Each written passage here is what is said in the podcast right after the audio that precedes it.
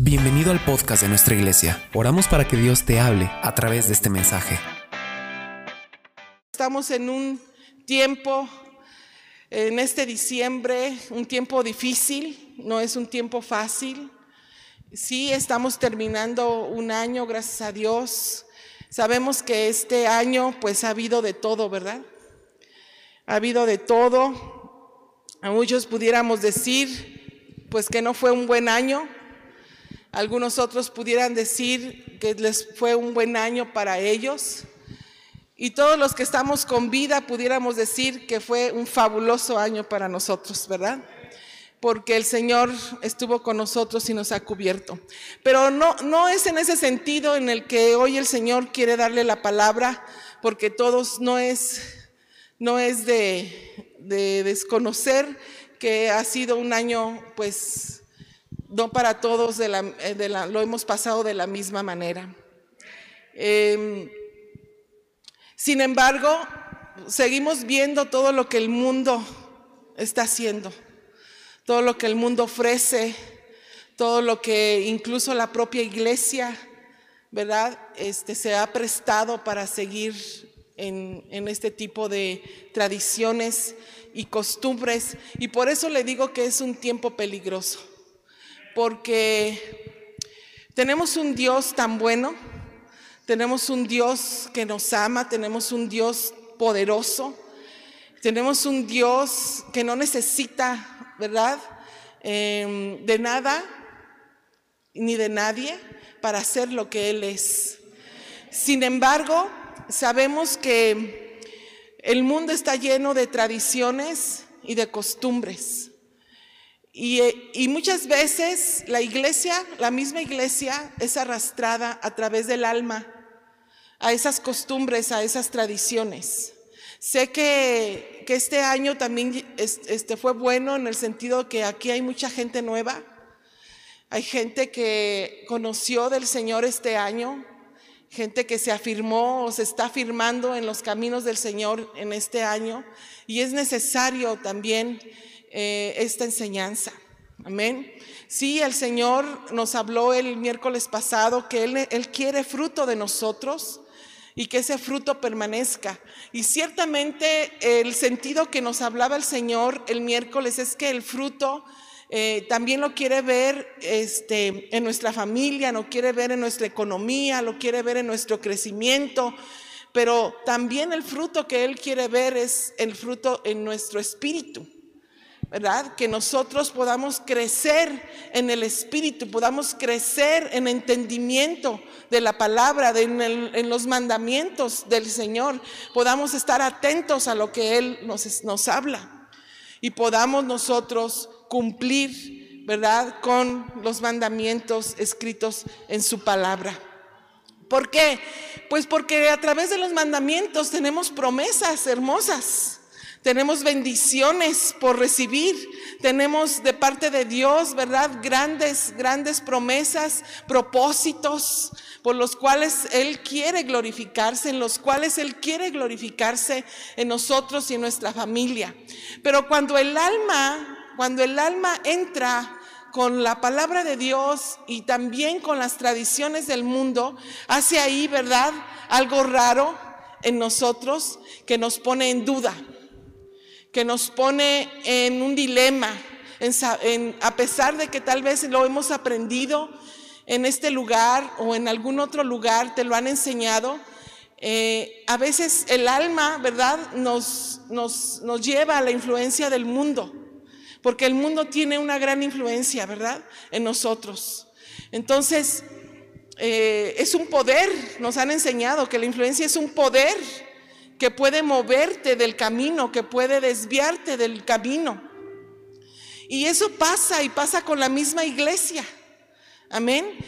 ya nos hablaron en estos días también pasados acerca de, de el por qué no debemos nosotros participar en ciertas tradiciones, en ciertos festejos, ¿verdad? Sin embargo, fíjese que nosotros, para el que lo hace, y que está dentro de la propia iglesia, no es que nosotros nos, enojemos porque usted no obedece la palabra.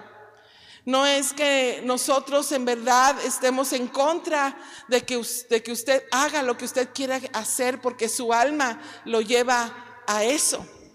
Amén. Pero nos hemos dado cuenta cómo no nos es fácil, no nos es fácil obedecer a Dios. Cómo no nos es fácil cumplir recibir el mandamiento, ¿verdad? Que el Señor nos da.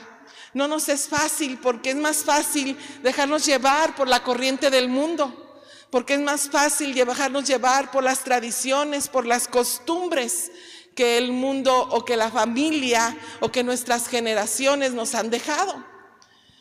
Es difícil. ¿Cuántos dicen amén?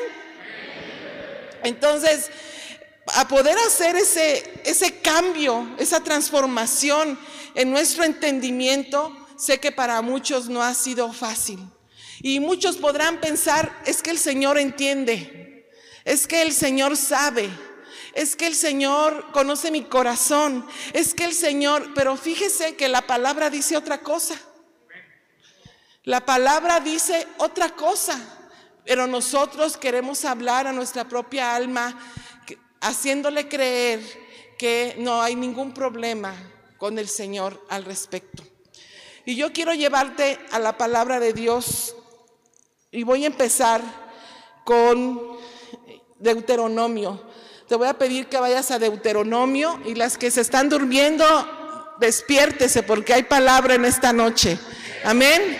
Despiértese. Y sé que hace frío, sé que ya es el tiempo en el que queremos estar en la camita, con un cafecito, con un chocolatito. Ya se los estoy antojando, ¿verdad? Pero ahorita nos lo tomamos al final, ¿le parece bien? Vamos a escuchar la palabra. Si usted está aquí hoy, es porque esta palabra el Señor la tiene para nosotros en esta noche. Amén. Bueno, y dice la palabra de Dios en Deuteronomio 7.1. Vamos a leer ahí. Dice, cuando Jehová tu Dios te haya introducido en la tierra en la cual entrarás para tomarla y haya echado de delante de ti a muchas naciones, al, al Eteo, al Jerjeseo, al Amorreo, al Cananeo, al Fereceo, al Abeo y al Jebuseo, siete naciones mayores y más poderosas que tú, y Jehová tu Dios te haya entregado, haya entregado delante de ti y las haya derrotado, las destruirás del todo, no harás con ellas alianza, ni tendrás de ellas misericordia. Dice el 3, y no emparentarás con ellas, no darás tu hijo a su hijo, ni tomarás a su hija para tu hijo ¿Por qué? dice, porque desviará a tu hijo de en pos de mí y servirán a dioses ajenos y el furor de Jehová se encenderá sobre vosotros y te destruirá pronto. Mas así habéis de hacer con ellos, sus altares destruirás y quebrantarás sus, sus, estatuas y destruirás sus imágenes de acera y quemarás sus esculturas en el fuego.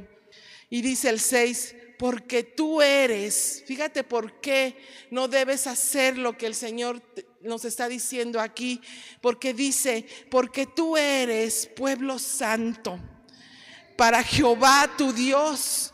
Jehová tu Dios te ha escogido para serte un pueblo especial más que todos los pueblos que están sobre la tierra.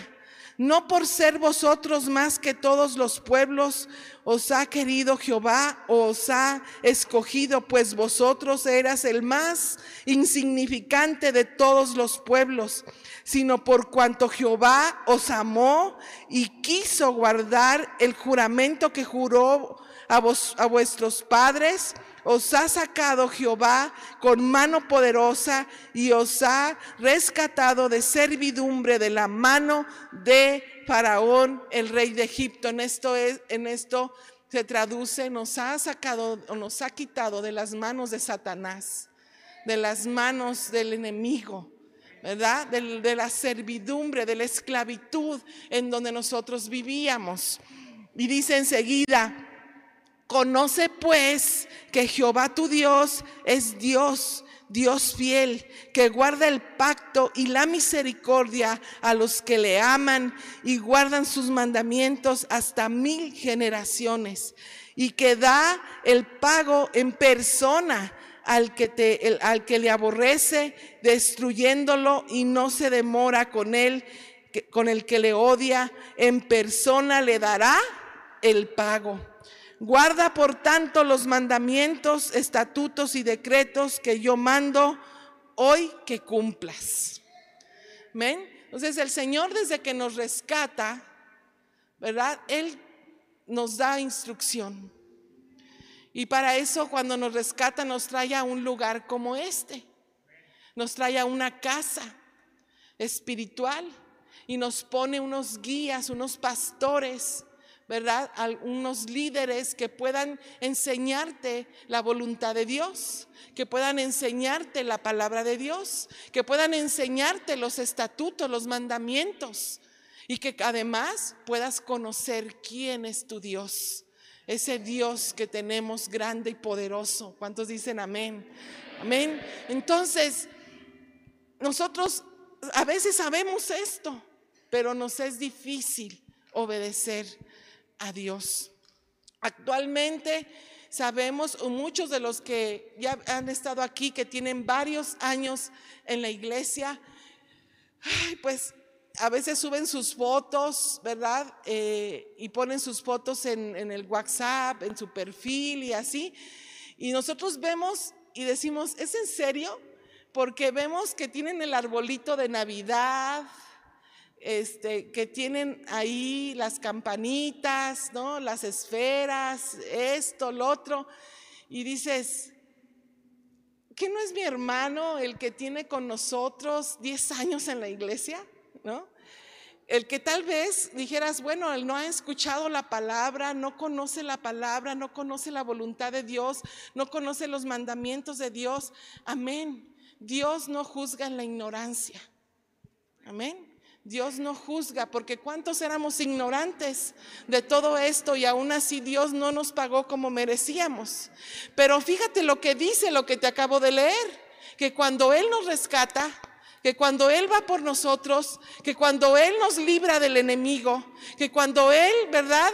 Incluso da un, da un pago alto por nosotros, paga por nosotros, por nuestra libertad, Él es donde ahí dice, cuídate de no hacer esto, de no hacer aquello. Hermano, todas las tradiciones que se viven normalmente se convierten en fiestas, en una fiesta donde nosotros damos adoración, donde nosotros damos exaltación a lo que se está festejando. Amén. Entonces lo hacemos un ídolo. Entonces, y, mire, el árbol de Navidad representa a un Baal es a un ídolo. Y muchos dicen, es que ¿qué tiene de malo? Mira qué bonito se ve, mira las luces. Y sí, si tú lo ves así, pues, eh, pues no, no tiene nada de malo, no te va a morder ni te va a hacer absolutamente nada, ¿verdad? Pero ese no es el problema, ¿está usted de acuerdo? El problema no es ese, el problema es que nosotros le damos poder a esas cosas. Y también la palabra dice que el ídolo nada es, ¿verdad? Pero el que le da poder somos los que lo adoramos. Nosotros somos los que le damos poder al ídolo, porque él por sí solo ahí, si yo tuviera aquí una imagen, por sí solo no es nada. Pero yo le doy poder cuando le adoro, cuando lo pongo en un lugar alto, cuando lo tengo en gran estima cuando es algo que me agrada, cuando es algo que me gusta, cuando es algo que aprecio. ¿Me explico? Es donde yo le doy poder.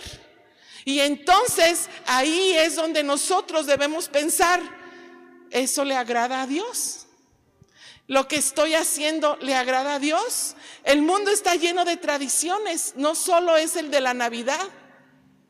Está lleno de tradiciones, después viene lo de la rosca de reyes, después viene lo del 14 de febrero. Y es importante que usted siempre observe qué hay atrás de esa tradición. ¿A quién se le está dando adoración? ¿A quién se le está dando culto? Porque también, por ejemplo, ay, feliz día de la amistad. Aparentemente es inofensivo eso. ¿Sí o no? ¿Qué tiene de malo decirle a mi amiguis que la amo? ¿Verdad? ¿Qué tiene de malo darle un chocolatito, darle una florecita? ¿Qué tiene de malo? ¿Sabes qué? Estás participando de una tradición o de una fiesta que tiene un escondido o atrás de eso hay algo que se adora. Hay a alguien que se le adora, que se le hace fiesta, que se le da exaltación, que se le da poder. Aunque tú lo veas tan inofensivo. Ay, un chocolatito, una rosita, no tiene nada de malo. Mira, todo mundo dice que es el día del amor y la amistad.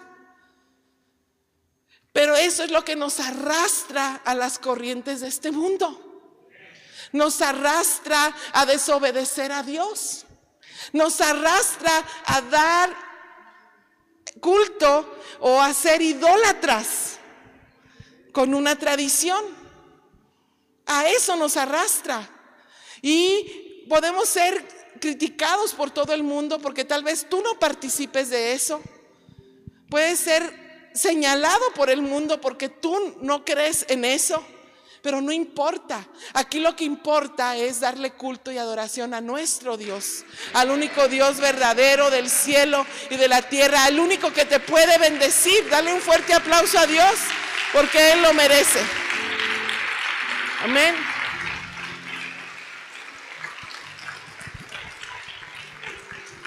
Y mira lo que dice Deuteronomio, pero vamos adelante al 18. Vaya por favor al versículo, digo, al capítulo 18, 18, 9, y ahí habla el Señor la amonestación en contra de costumbres paganas. Hoy estamos aprendiendo aún más. Hay veces que lo sabemos, pero el, alma nos gana, hermanos. Y a veces saben qué dice la gente, yo ya le pedí perdón a Dios. No, no es así. Porque dice el Señor, yo ya te hablé, yo ya te enseñé, yo ya te dije lo que quiero. Yo te dije que no comparto mi gloria con nadie. Yo te dije que yo soy un Dios celoso que yo soy un Dios poderoso, que puedo destruir naciones. Y que no, y dice que, que, también de los que le aborrecen, a los que le aborrecen los destruye. Y sin querer nosotros estamos aborreciendo al Señor, aunque tú digas, no, Él conoce mi corazón. Bueno, si Él conociera tu corazón, sabría que no habría sombra de variación en tu corazón y que el alma no es más fuerte que tu espíritu, que tu verdad, que tu certeza en dónde estás, con quién estás. Amén. Y dice aquí la palabra de Dios en el 18, 9, ¿verdad? Le dije. 9 al 14 dice, cuando entres a la tierra que Jehová tu Dios te da, no aprenderás a hacer según las abominaciones de aquellas naciones.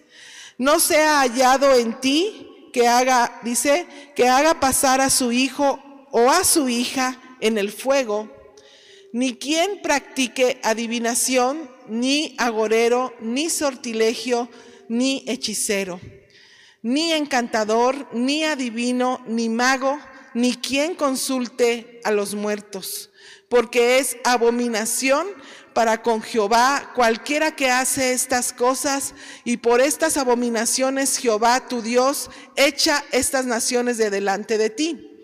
Perfecto serás delante de Jehová tu Dios. ¿Cómo dice ahí? Perfecto serás delante del Señor Jehová tu Dios. O sea, ahí no cabe el de, Él sabe, Él me comprende. Él entiende, Él me perdona, Él es bueno, Él es amor. Él dice, no, en ese sentido tienes que ser perfecto. En lo que te está hablando, de las prácticas paganas, de las costumbres paganas, de las tradiciones paganas o mundanas, como hemos escuchado que se le llaman dentro de la iglesia. No, en ese sentido serás perfecto. Amén. Entonces, dice ahí que no, y luego dice el 14 para finalizar, porque estas naciones que vas a heredar, dice, ¿a qué? A agoreros y a adivinos, oyen, mas a ti no te, ha, no te se te ha permitido esto, Jehová tu Dios. No lo tenemos permitido. Amén. ¿Tú eres pueblo de Dios? ¿Tú eres un pueblo santo? ¿Tú eres su hijo? ¿Tú eres su heredad? Entonces no lo tienes permitido.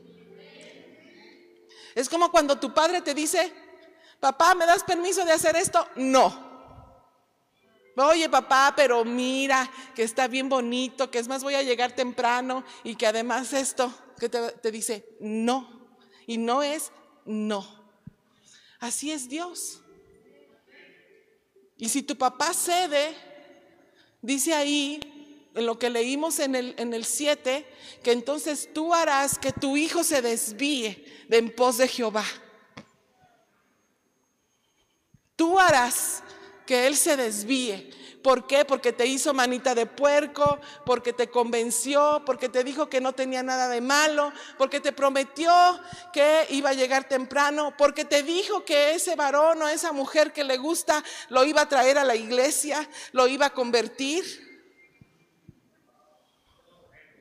Dice el Señor, no. No, así es, de claro y de simple, hermanos.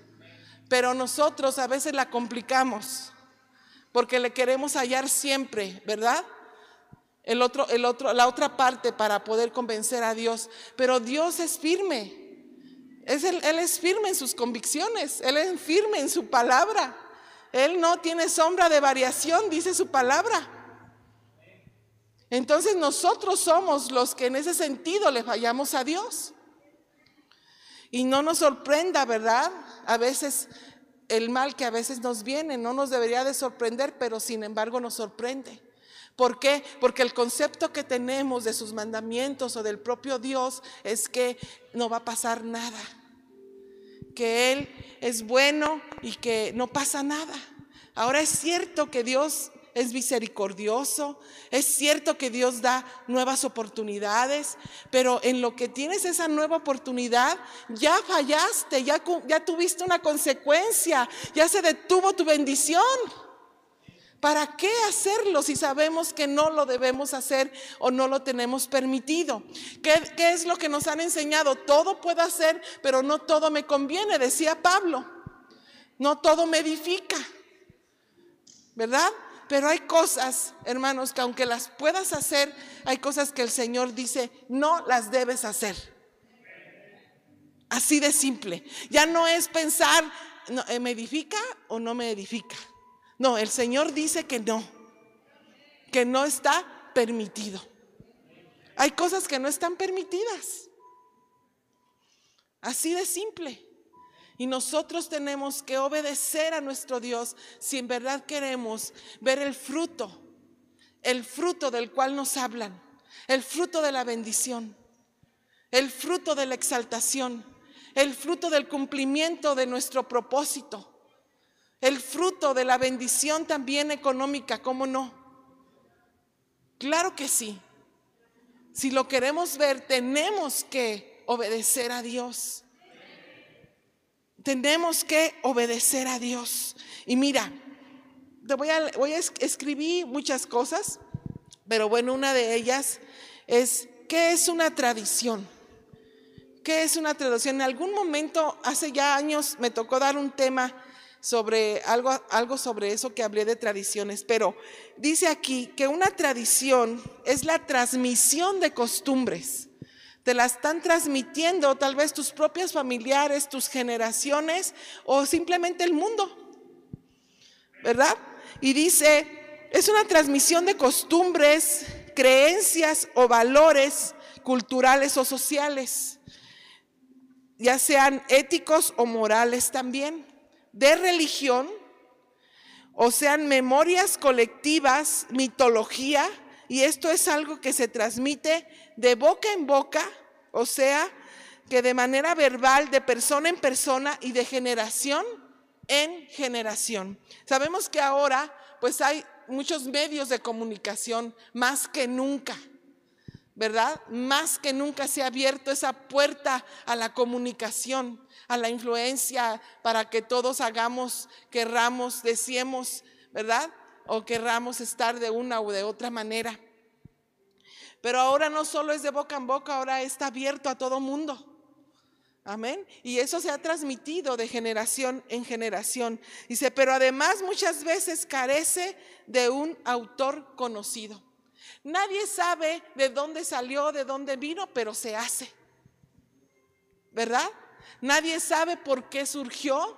Por ejemplo, todo ese sincretismo que sabemos que hay entre, entre que Santa Claus y los Reyes Magos y la Virgen María y, y, este, y la Navidad, el nacimiento de Jesús y todo eso, ¿verdad? Sabemos que tiene orígenes también, por ejemplo, el Santa Claus que viene del Polo Norte, ¿no? Una tradición o que lo sacaron de por allá, que nosotros, ¿verdad? Pues qué bueno, pero ahora ya lo ponemos afuera de nuestra casa.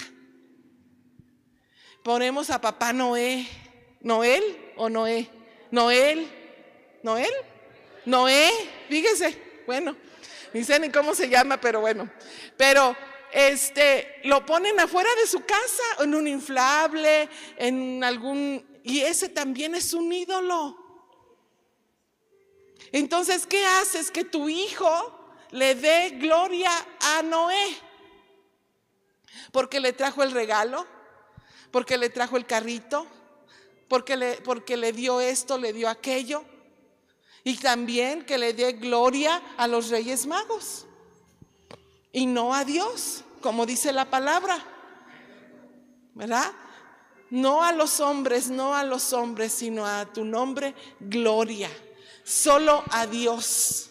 Entonces nosotros mismos desviamos y agarramos costumbres que no, no, sabemos a ciencia cierta de dónde surgió ese tal eh, Noé ¿verdad? Con su trineo lleno de regalos y de tradiciones y de cosas y costumbres que vienen hasta de otras naciones a influenciar a, las, a nosotros, al occidente.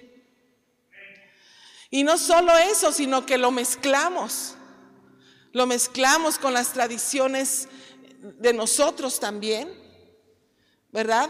Y obviamente eh, con el nacimiento en lo espiritual de Jesús. Ahora, no vamos a entrar, ya todos sabemos que si vamos a festejar la Navidad, pues vamos a festejar el nacimiento de Jesús, ¿verdad? Pero aún así, miren, el festejar el nacimiento Jesús con un, con un niño Jesús es idolatría. Aunque usted pusiera nada más la cruz, es idolatría. Ajá. Entonces nos lleva a que tengamos o que tengamos que tener un nacimiento en donde está María y está José, que es idolatría. Para cuando sea el 25, entonces ya pongas al niño Dios ahí. Amén. Bien que saben, no me digan que no. Ah, bueno. Todo eso se hace. Entonces, hay gente que lo arrulla en esa noche.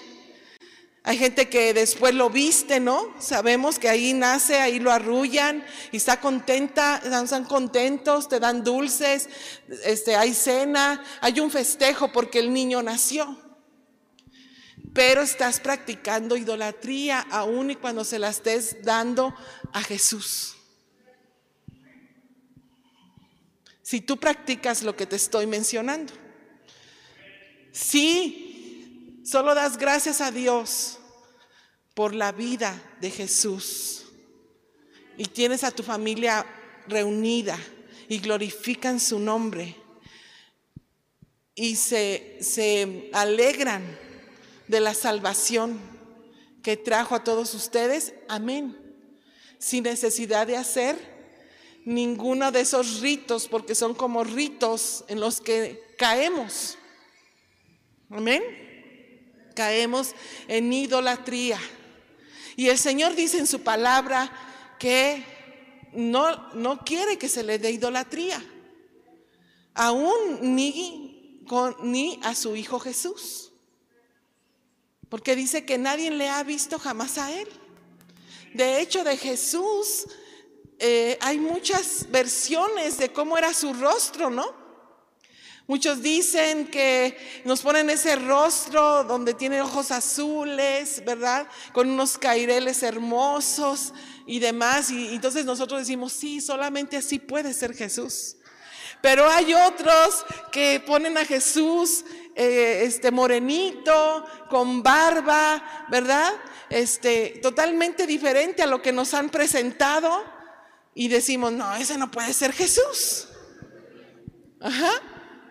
Entonces, no hay eh, un retrato exacto, ¿verdad? No hay nada en lo que nosotros podamos decir, este, así fue Jesús, o así es Jesús, vamos a darle adoración, porque el Señor dice que no haremos figuras de nada, ni de lo que está en el cielo, ni de lo que está en la tierra, ni debajo de la tierra, de nada, ni de Jesús.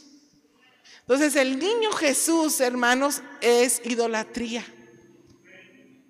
¿Me explico? Así es que cuide de no eh, practicar ese tipo de costumbres y tradiciones, sino que yo creo que Dios se alegra aún más en nuestra manera de vivir. Glorificamos su nombre con nuestro testimonio con nuestros, con esos frutos de los que nos hablaban el miércoles, con nuestra propia vida, ¿verdad? En donde la gente puede decir, sí, solo puede estar Dios ahí porque ve a mi hermano, porque ve su casa, porque ve su familia, porque ve cómo Dios le ha bendecido, porque mira de dónde lo levantó. Porque mira, ahora es un buen hombre, ahora es una buena mujer, ya no hace lo que antes hacía. Solo Dios lo pudo hacer. Entonces sí creo que Jesús vive. Entonces sí creo que Jesús murió, pero que resucitó. Ahora sí creo que Dios salva. Eso es lo que nosotros tenemos que llevar al mundo. Representar del reino de Dios al mundo. La gente desafortunadamente quiere ver a Jesús en cada uno de nosotros. Que no podemos cubrir esa talla, ¿verdad? Está difícil. Nos exigen demasiado. Pero el Señor dice que si permanecemos en Él, su presencia estará en nosotros. Entonces sí podemos, hermanos. Sí podemos hacerlo de la manera correcta. Amén. Miren, entonces esas tradiciones de que carecen a veces de autor conocido, quién las, de dónde surgieron, por qué se hacen, quién dijo que lo teníamos que hacer, sin embargo, mucha gente lo hace y no sabe por qué ni para qué. Amén. Hay, hay muchos incluso refranes, cuentos, mitos, remedios, supersticiones, adivinanzas, historias que mucha gente no conoce, pero las decimos, las repetimos, las practicamos, ¿sí o no? ¿Por qué? Porque se han venido transmitiendo o se han venido practicando de generación en generación. Entonces, nosotros tenemos que estar bien atentos a eso. Así es como nosotros perecemos porque seguimos una tradición y no la voluntad de Dios porque seguimos una costumbre, porque esa costumbre en el derecho, se dice, dice en el derecho este, que uno estudia el derecho de, este, para hacer justicia, dice, hay un principio que dice que la costumbre se hace ley. Entonces ese principio, ¿verdad? Hace leyes.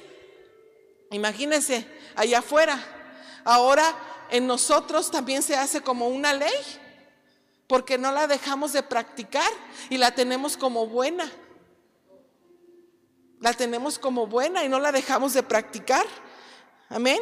Pero si nosotros no hiciéramos la costumbre, ¿verdad? hiciéramos lo que dice la palabra, hiciéramos y practicáramos los mandamientos como el Señor nos los escribió, no como nosotros creemos que deben practicarse, como el Señor nos enseñó, amén, como el Señor dice que tiene que ser. Entonces seríamos más que bendecidos porque el Señor dice que se agradará de nosotros y nos bendecirá. Si usted lee, no le quiero leer aún más, pero si usted lee el 8, que viene después del 7 de Deuteronomio, obviamente, este dice todas las bendiciones que vendrán a ti si le obedecieres a Dios. Si dejares de practicar lo que leímos en el 7 si cuidares de hacer o no hacer tal o cual cosa. Después viene ahí una lista de todas las bendiciones que el Señor tiene para nosotros. Amén. Así es que todo lo que nosotros podamos incluso sacrificar de alguna manera, por decirlo así, porque a veces nuestra alma nos lleva a querer practicarlo, traerá bendición a nuestra vida traerá bendición a tu familia. Se cortará esa cadena de tradiciones, de costumbres idólatras en los cuales ha llevado a nuestras familias en estar muchas veces en escasez, muchas veces en problemas, en situaciones difíciles. Se cortará se cortará definitivamente. ¿Por qué? Porque hubo una nueva enseñanza, porque se practicó un nuevo mandamiento, porque se conoció la voluntad de Dios para nuestra vida y para nuestras familias. Así es que cuídate de no hacer lo que no está permitido. Cuídate, porque el Señor nos quiere bendecir. No justifiquemos con el alma lo que hacemos. Cuídense. Y yo sé que a lo mejor esto puede provocar, y me gustaría mucho que lo provocara, que ahorita usted llegue y quite el árbol de su casa. Pastora, pero se me viene toda la familia encima. Dele pues la enseñanza. Porque muchos dicen, no, hombre, a mí me corren de la casa si hago eso. Y sí, yo creo que sí. Porque seguro hay gente ahí en su casa que no conoce a Dios. Amén. Y obviamente no lo estoy orillando a que sea imprudente, ¿verdad? Si usted no es la autoridad de esa casa y usted no lo puso, no hay problema. Pero si tiene la oportunidad de dar la enseñanza, déla. Amén. Porque ciertamente a veces usted no tiene ese control en el lugar en donde vive. Pero cuídese de no darle adoración. Amén. De no ponerle en un lugar especial, de no ponerlo en un lugar alto o en un lugar mayor que a Dios. Cuídese de eso. Amén. Dice su palabra también que las costumbres, hermanos, las costumbres, déjale leo lo que escribí. La costumbre es un hábito o una tendencia adquirida por la práctica frecuente de un acto. Y después dice, las costumbres de la vida cotidiana son distintas en cada grupo social, conformado por, dice, conformado por su idiosincrasia definitiva, dice, que en el caso de grupos definidos o locales conforman un determinado, una determinada nación, una determinada, un determinado carácter, un determinado número de prácticas. Así es como se define. Y además dice, son formas de comportamiento particular que asumen toda una comunidad y que la distingue de otras comunidades como sus danzas, sus fiestas, sus comidas, su idioma o su artesanía. Con el, dice, con el tiempo estas costumbres se convierten en tradiciones. Y mire, no sé si usted ha leído la palabra, pero ahí el Señor hablaba acerca de que no se compraran o que usted no adquiriera o no debemos adquirir lo que hacen los idóneos. Busque quiénes son ellos. Y ellos hacían artesanías. Pero todo ese tipo de artesanías o figuras que ellos hacían eran conforme a sus tradiciones, conforme a sus costumbres. ¿Usted ha visto los alebrijes? ¿Los conoce? Ah, bueno, pues los, los alebrijes que son muy tradicionales de Nayarit, ¿verdad? Por allá, y de Oaxaca y no sé de qué otros estados, son figuras que hacen los artesanos, son artesanías que ellos, que ellos tienen y a mucha gente les encanta. Y dicen, ay, qué bonitas, mira, este, y aprecian el arte que pueden plasmar en esas figuras. Pero si usted observa bien, son figuras que, tienen figuras como de monstruos o como de, como de demonios, donde, donde se, ahí donde ellos eh, pegan, por ejemplo, la cabeza de un pájaro con el cuerpo de un león, ¿no? O las pezuñas de, una vaca con, con, las alas de un colibrí, así cosas como esas. ¿Qué dices tú? ¿De dónde se sacaron eso? Y la gente, las, cuando va a esos lugares, va y las compra y se las lleva a su casa. Y las tiene en su casa como un adornito este, insignificante, digámoslo así, o sin ningún otro propósito, pero que sí tiene un este, trasfondo espiritual, un trasfondo que donde el Señor o ellos le dan idolatría a lo que ellos mismos hacen y lo representan de esa manera. No sé si ustedes últimamente le voy a pedir, no sé quién esté en allá en video, pero hay un nuevo hay un nuevo símbolo de la paz. ¿Ya les llegó por ahí? La ONU puso un nuevo símbolo de la paz y ese símbolo es un alebrije que incluso manos mexicanas participaron en hacerlo. Pero ese alebrije ahora es lo que dice la palabra de Dios en Apocalipsis y lo que dijo Daniel, que es la figura de la bestia. Y ahora para ellos es el símbolo de paz. ¿Y sabes cómo lo están vendiendo? Dicen que es, es, es el símbolo de paz porque trae diversidad en el alebrije, porque trae alas, trae boca de león, pero cara de pantera, pero pezuñas de oso, como dice la palabra. Ajá. Y en las alas le pusieron el arco iris para que todos, todos sean incluidos ahí, pero acá haya una inclusión de todo lo que sabemos que se está moviendo. Y entonces eso traiga paz. Pero muchos dicen que ese símbolo es el símbolo que está dando pie a lo que nosotros ya sabemos que viene. Y dicen que tal vez ya en la ONU esté sentado el anticristo. Porque ahora quitaron ¿Cuál era el símbolo de paz? Una paloma, una paloma blanca. Y ahora es esto, mírenlo. Hay un videíto, si lo puedes buscar, Eric, que habla de esto de la ONU. Un videíto de un minuto, es como un minuto. Y vean, esa trae ahí, le sale como una cola de serpiente, no sé si usted la ve. Y tiene las, las manos de oso, el hocico de león pero la cara como de tigre. Las alas de una águila, pero que trae el arco, el arco iris en las alas. ¿Sí ve? Y atrás también algo como de dragón. Y esa es la figura de la que habla Apocalipsis y de la que habla Daniel 7:4 creo es. Y se está cumpliendo, hermanos. Y ya lo pusieron ahí como un Baal, como algo para venerar, como símbolo de paz. ¿Usted le ve a eso símbolo de paz? Según un símbolo para incluir a todo mundo, un símbolo que tiene diversidad, donde todo mundo entra.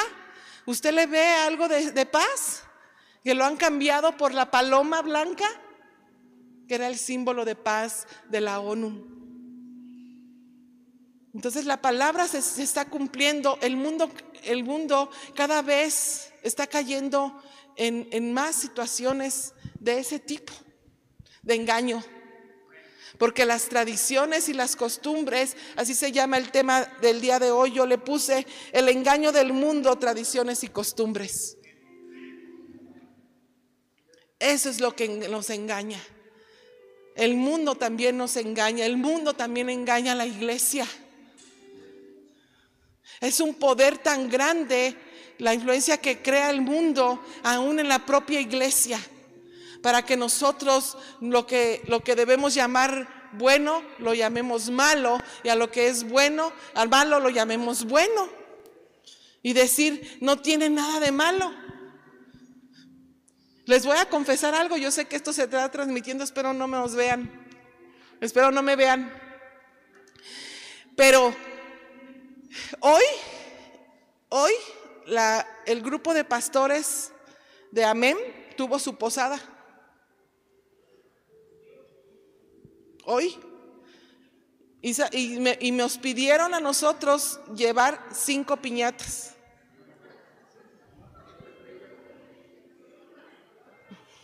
Yo las llevé. Allá sabrán ellos. Yo no les voy a ir a enseñar a los que saben, ¿verdad? Es como ir a enseñarle al Papa lo que él ya sabe. Pero hoy tuvieron su posada. Todos los evangélicos. Hermanos, la propia iglesia está llena de costumbres y tradiciones. El mundo se ha metido a la iglesia. Y no es porque seamos religiosos, porque nos acaban de decir en el culto pasado que no seamos religiosos. Esto no es religión. No es por ser religiosos. Porque nos dijeron, no seas religioso, quiero ver, tu, quiero ver tu fruto. Ah, bueno, pues mi fruto también está en el Espíritu, en conocer la palabra de Dios. Ahí le cortas, hermano, eh, por si alguien la ve. Si no se me vaya a levantar la iglesia, ¿verdad? En verdad, hermanos, con piñatas y todo. Todo eso tiene un origen. Y entonces nosotros no lo sabemos, hermano. Somos los guías. ¿Cómo dice la palabra? Que un ciego no puede guiar a otro ciego, ¿verdad? Porque ambos caeremos en el hoyo. O somos guías de ciegos, pero nosotros también somos ciegos. O simplemente hemos caído, hermanos, esa es la palabra, hemos caído en la seducción de las tradiciones y de las costumbres. No caiga usted. En todo lo que usted haga, glorifique a Dios. En todo lo que usted practique, glorifique a Dios. No es porque seas religioso. No es porque, porque los cristianos lo prohíben. No, Dios dice qué cosas no tienes que hacer. Y Dios quiere que lo obedezcamos. Dios quiere que no nos dejemos llevar por el alma, que no nos dejemos llevar por las costumbres de este mundo. ¿Por qué dicen que es una costumbre mundana? Yo aquí también escribí y decían que son fiestas mundanas. Dice, la palabra mundana es un adjetivo que indica a una persona que atiende demasiado a las cosas del mundo. Pone mucha atención a las cosas del mundo se puede decir que una persona mundana frecuenta fiestas y reuniones y tradiciones de la buena sociedad. Eso es lo que significa el término. Porque nosotros a veces lo usamos mucho, ¿verdad? Pero eso es lo que significa que atendemos más las cosas ponemos más atención y practicamos lo que la sociedad practica, lo que allá dicen que se tiene que hacer. Tenemos que cuidarnos, hermanos, porque nosotros somos ese pueblo escogido por Dios. Nosotros somos un pueblo santo. Somos un pueblo adquirido a precio de sangre. No se hizo cualquier sacrificio para la salvación eterna de cada uno de nosotros. Y, y sobre todo eso, si usted gusta hasta por temor, porque Dios es Dios es, dicen que es lento para la ira y grande en misericordia, pero ahí lo que te acabo de leer dice que Él te, te, va a destruir. Porque tal vez ya te ha dado varias oportunidades de demostrarle quién es tu Dios. ¿Quién es tu Señor? ¿Quién es tu Padre? ¿A quién le perteneces? Y tal vez no has tenido el valor de hacerlo, no has podido, el alma te ha ganado y has practicado lo que el Señor dice, no lo debes hacer. Tienes que tener mucho cuidado. Amén. Y mire, sé que el mismo Israel y la misma palabra de Dios marca fiestas que ellos, que ellos practican. Pero la diferencia aquí es que Dios las pidió. Amén. Sé que también ellos, como pueblo, como pueblo escogido, como pueblo santo, están todavía llenos de tradiciones, llenos de costumbres, de prácticas y a lo mejor de estas fiestas han hecho también tantas cosas que tal vez el Señor ni les ha pedido, pero sin embargo las practican. Amén. Y hay, pero hay unas, hay ciertas fiestas que el Señor pide sí o sí, que se tienen que realizar año con año. Amén. Como pueblo que Él ha escogido. Y tal vez usted las conoce porque vienen en la Biblia y están en Levítico 23. Dice, Israel debe realizar una santa convocación semanalmente en el día de reposo, que es algo de lo que nosotros también practicamos semanalmente, que tenemos que hacer en el día de reposo. Israel debe guardar la fiesta del año del jubileo, la Pascua, la fiesta de los panes sin levadura, la fiesta de las primicias, la fiesta de las trompetas, que es así, no sé cuál es, pero lo voy a investigar, no lo había escuchado. La fiesta de Pentecostés, la fiesta de los tabernáculos, la fiesta de la dedicación. También son algunas de las fiestas que ellos practican. Y eh, esa de la dedicación es la de expiación, ¿no? De cuando se salió de Egipto ¿no? Es lo que entiendo y que tienes tú que este, darle al Señor adoración y exaltación porque te libró, porque te sacó de la tierra de esclavitud. esas son las, las que menciona Levítico 23 y son las que están permitidas, son las que él este, pidió que se le practicaran. Entonces, mientras estén en la palabra de Dios, pues ellos las, siguen practicando, no así nosotros.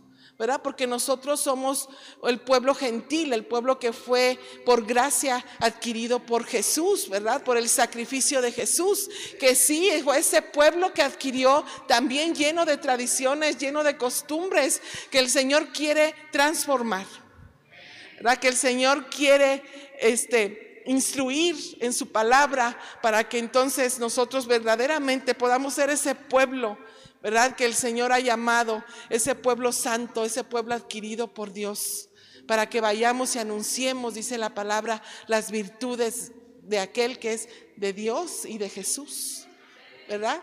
Todo el conjunto de la Trinidad.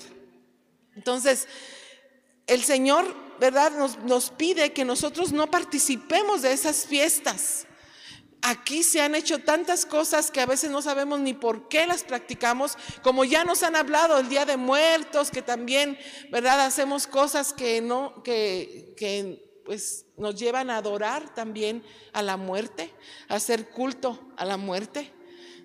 Como el, el día de San Valentín creo que se le da culto al dios Eros, al dios de erotismo, al dios erótico a ese Dios. es al que usted le da culto.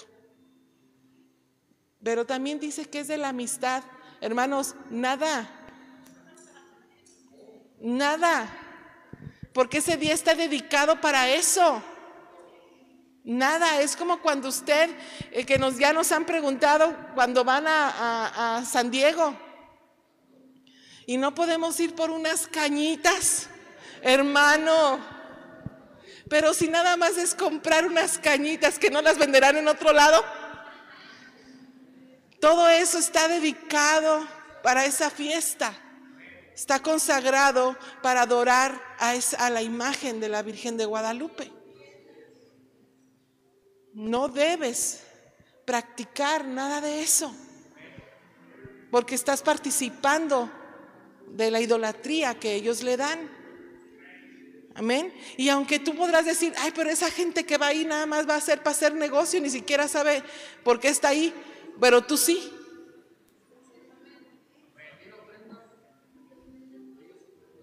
Ofrendan ahí, ¿verdad? Ahí van y ofrendan, ahí dejan su dinerito para la causa. Lo mismo cuando usted va a cenar a la Inmaculada. Ay, pastora, pero si ahí está bien barato, Ah, usted va a ofrendar ahí. Pero si está bien bueno el pozole y los tamalitos, ¿a poco no? Cuando no sabías, amén, no pasa nada. No tenemos por qué preguntar, dice la palabra. Pero cuando ya sabemos por qué quieres, por qué tu alma te lleva a eso, no dejes que tu alma te haga pecar. Y luego digas que no sabías. Dice el Señor, no, porque Él no tendrá por inocente al culpable. Amén. Bueno, vamos a la palabra. Ya voy casi a terminar. No sé qué, qué hora es. Ay, ya voy casi a terminar. Dice, vayan a la palabra a Fíjate, lo que hablaba Jesús en Marcos, Marcos 7, 7, 6. Porque ahí te voy a, platicar un poco, darte el contexto de esta palabra. Es cuando los, los, los este, apóstoles, ¿verdad? Comían y no se lavaban las manos. Entonces los escribas y los fariseos, ¿verdad? Los empezaron a señalar, ¿y por qué tus apóstoles no se lavan las manos? Porque allá sus tradiciones es que antes incluso de ir, por ejemplo, al muro de los lamentos, antes de, de, comer, antes de ir a cualquier lado santo, a cualquier lugar donde se tenga que glorificar a Dios, debes de lavarte las manos. De hecho, para el muro de los lamentos hay unas pilas hay unas pilas, unas fuentes, unas pilas donde ahí hay unos jarritos, ¿verdad? Donde tú tienes que primero lavarte las manos y después entrar al muro. Tienes que hacerlo porque es una tradición que ellos tienen. Y si tú no lo haces, es como una ofensa, ¿verdad? Que tú este, quieras entrar a ese lugar santo, ajá, buscar a la presencia de Dios y vayas con las manos sucias. Y, si, tú, y si tú, tú caminas por, ese, por el pueblo de ahí de Jerusalén, ahí dentro de la ciudad, verás en cada lugar, así en cada esquina, una pila con una jarrita para que te laves las manos. Porque lo debes de hacer en cualquier momento. Es como cuando los musulmanes para ir a su templo se quitan los zapatos. ¿verdad? Dejan los zapatos afuera y entonces entran para adorar a su Dios. ¿Verdad? Los hindús también. Y ah, deben de sentarse de cierta manera porque dicen que no deben enseñar los pies, porque los pies es algo como impuro, ¿verdad? Porque es este para ellos algo que no se debe demostrar. Deben de esconderlos cuando están adorando al Señor. Y cosas como esas son llenas de tradiciones y de costumbres que no tienen a veces nada que ver con Dios, hermanos. ¿Me explico? Entonces, este, tú te lavas tus manos, pero pues tú lo que quieres es orar a Dios, ¿no? Y el Señor no se fija en eso. En no de la, pues de la lavada, a eso se refería Jesús en este, en este contexto, en este pasaje. Y dice así Marcos 7, 7, 9, 7, no, 7, 6, 7, 6 dice, respondiendo él, o sea, Jesús les dijo, hipócritas, bien profetizó de vosotros Isaías, como está escrito, este pueblo de labios me honra, mas su corazón está lejos de mí, pues en vano me honran, enseñando como doctrinas mandamiento de hombres porque dejando el mandamiento de Dios, os aferráis a la tradición de los hombres. Los lavamientos de los, de los jarros y de los vasos de, de beber, dice, y hacéis otras muchas cosas semejantes. Les decía también, bien invalidáis el mandamiento de Dios para guardar vuestra tradición. Entonces, eso es lo que estamos haciendo. Invalidamos el mandamiento de Dios para hacer nuestras tradiciones. Y dice en el 7:13, invalidando la palabra de Dios con vuestra tradición que habéis transmitido y muchas cosas hacéis semejantes a estas. Amén. Nosotros invalidamos lo que Dios enseña. Nosotros con nuestras prácticas y a veces queremos que la gente se convierta a Cristo. Queremos que la gente deje de hacer lo que hace, que nuestros familiares dejen de hacer lo que hacen, pero si ellos nos ven a nosotros practicarlo, no lo dejarán de hacer. No lo dejarán de hacer. ¿Verdad? Dirán, pues todos lo hacemos, tú lo haces, yo lo hago, no pasa nada. Y ese es como el mundo nos ha llevado a practicar lo que todo mundo hace a veces sin saber el sentido correcto o el origen de las cosas que nosotros mismos practicamos. Amén. Ahora las famosas posadas dicen que su origen, ¿verdad? Es, son nueve días, tengo entendido. Son nueve días que hacen, es como un novenario que le hacen a Jesús antes de nacer. Y no el novenario es para los muertos, hermanos. También sé que, los novenarios los rezan, y pero también se los rezan a, a los muertos, ¿sí o no? Ah, bueno, pues dicen que es un novenario de nueve días antes de que nazca el Salvador. ¿Y quién les dijo que hicieran eso? ¿De dónde lo sacaron? ¿Quién lo impuso? ¿Cómo salió esa tradición? ¿Usted sabe?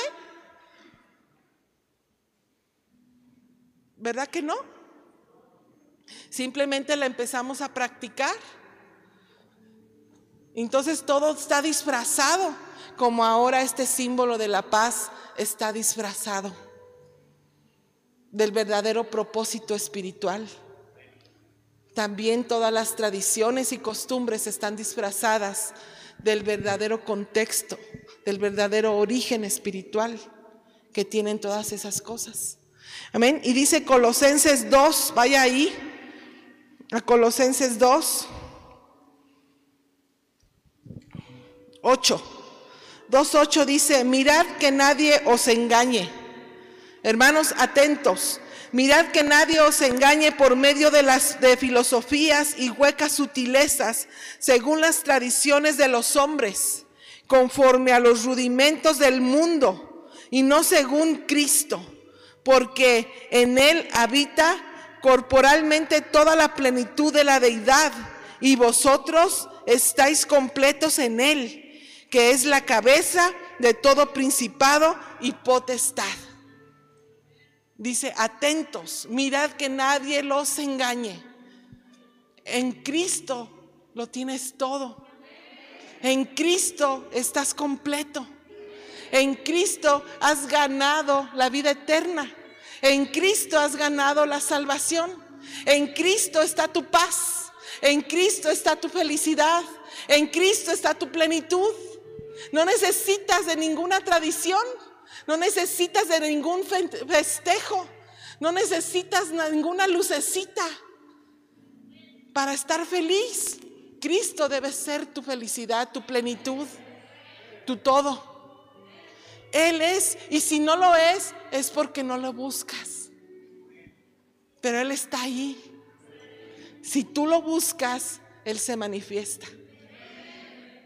Si tú lo buscas, lo hallarás. Si tú no te sientes así, que has, como yo les decía a las muchachas del refugio, has encontrado ese tesoro escondido. El mejor tesoro, que es Jesús. Es la perla por la cual lo dejas todo. Es Jesús. En Él está la plenitud, en Él está el todo de todas las cosas. Dice su palabra, no te dejes llevar por el alma, no te dejes llevar por las tradiciones. Este tiempo es peligroso para, hacer, para que le faltes a tu Dios. No te estoy diciendo que con eso contiendas, que con eso ahora hagas pleito con tus familiares. No te estoy diciendo que con eso, ¿verdad? Este, te vayas de casa porque son unos idólatras. Más bien sé ejemplo, ¿verdad? Que la, que la presencia de Dios pueda reinar en ese lugar solo porque tú estás que vean el amor de Cristo en ti, que vean en ti, ¿verdad?, el testimonio de que el Señor hace las cosas y las hace bien. Esos son los frutos que también el Señor quiere ver de sus hijos, ¿verdad? Que no somos religiosos, que somos entendidos, que somos personas sabias, que somos personas que entienden incluso el estado espiritual en las que nuestros familiares se encuentran y por eso no hace pleito ni contienda. ¿Por qué? Porque no le puede comprender lo que usted ha comprendido. Somos personas sensatas, somos personas que amamos. Claro que si ya te quieren obligar a hacer una práctica, bueno, ahí sí tienes que ser firme y determinante porque eso agradará a Dios. Eso agradará a nuestro Dios. Amén. Ah, ¿Y qué, es lo que dice la palabra en Mateo? El que no es conmigo, contra mí es. Y el que no recoge, desparrama. Así es que eso es lo, lo que tenemos que cuidarnos de no estar en contra de Dios. Porque si lo practicamos es como darle la espalda y decirle, ahorita quiero esto. No quiero es, no te quiero a ti ahorita, ahorita quiero esto, quiero las luces, quiero el árbol, quiero quiero las campanitas, quiero al niño Dios, quiero a todo eso. Porque el mundo me lleva a eso. Aguántame, en enero nos vemos nuevamente, Señor. A veces hacemos eso. Y si, y si le va bien al Señor hasta la Candelaria. ¿Verdad? Porque supuestamente ya le festejó que lo halló en la corona, que es la rosca. Amén. No se vaya a comer la corona porque le da la espalda a Dios.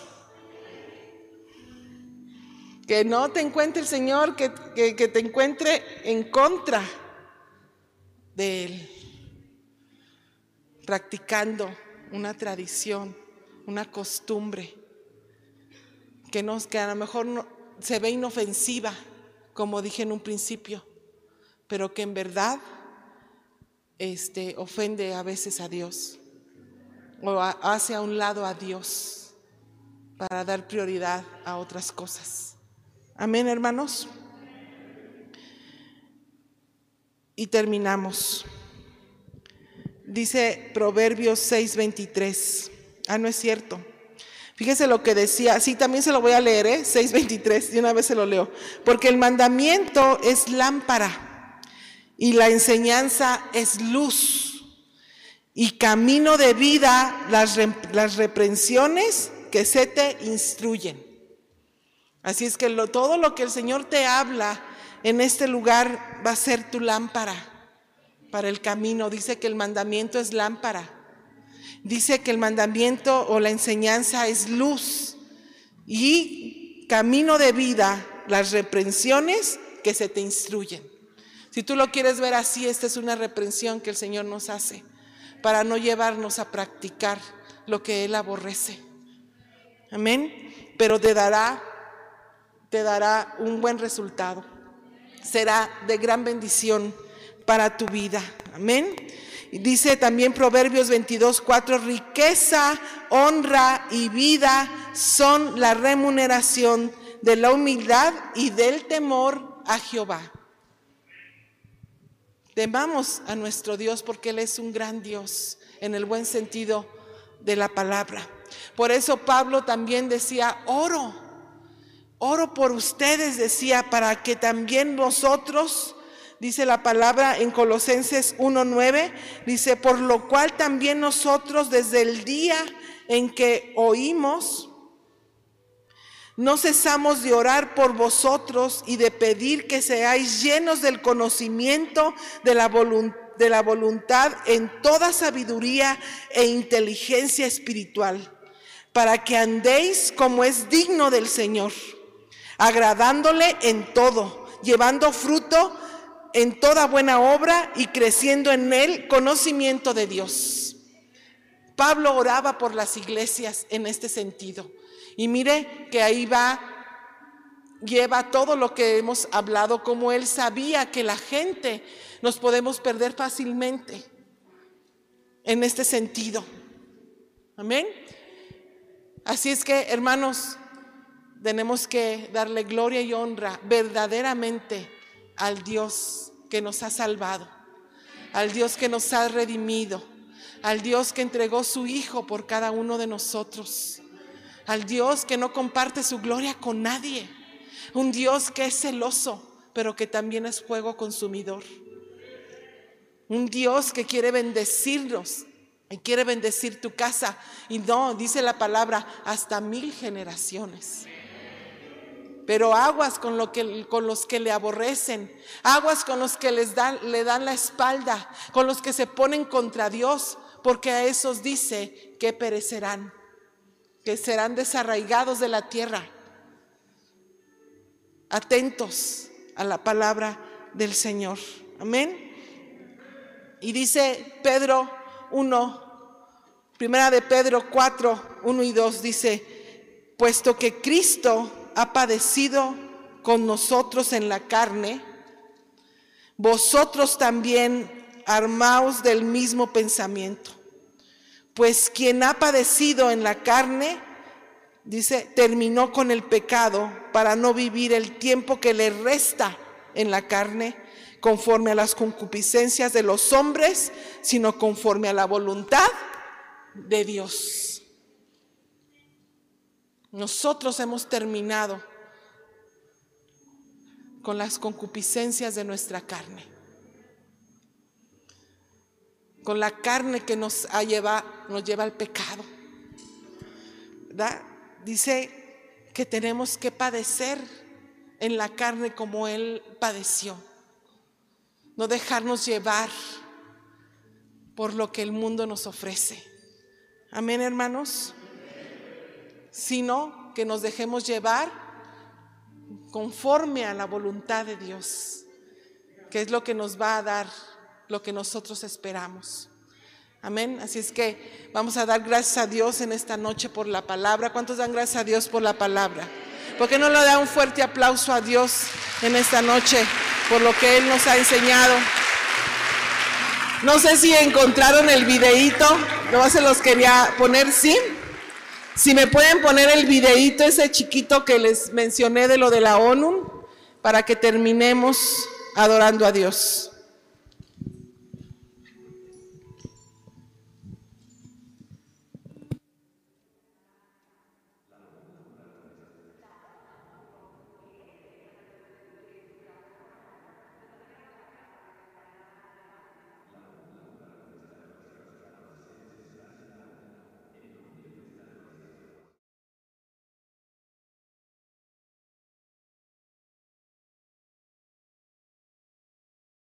Pues la ONU pidió que este que está detrás de mí, que es un dragón con alas, lo trajeran para acá, para la explanada de la ONU. La ONU ha comprado una estatua que trasladado a la sede central de la ONU.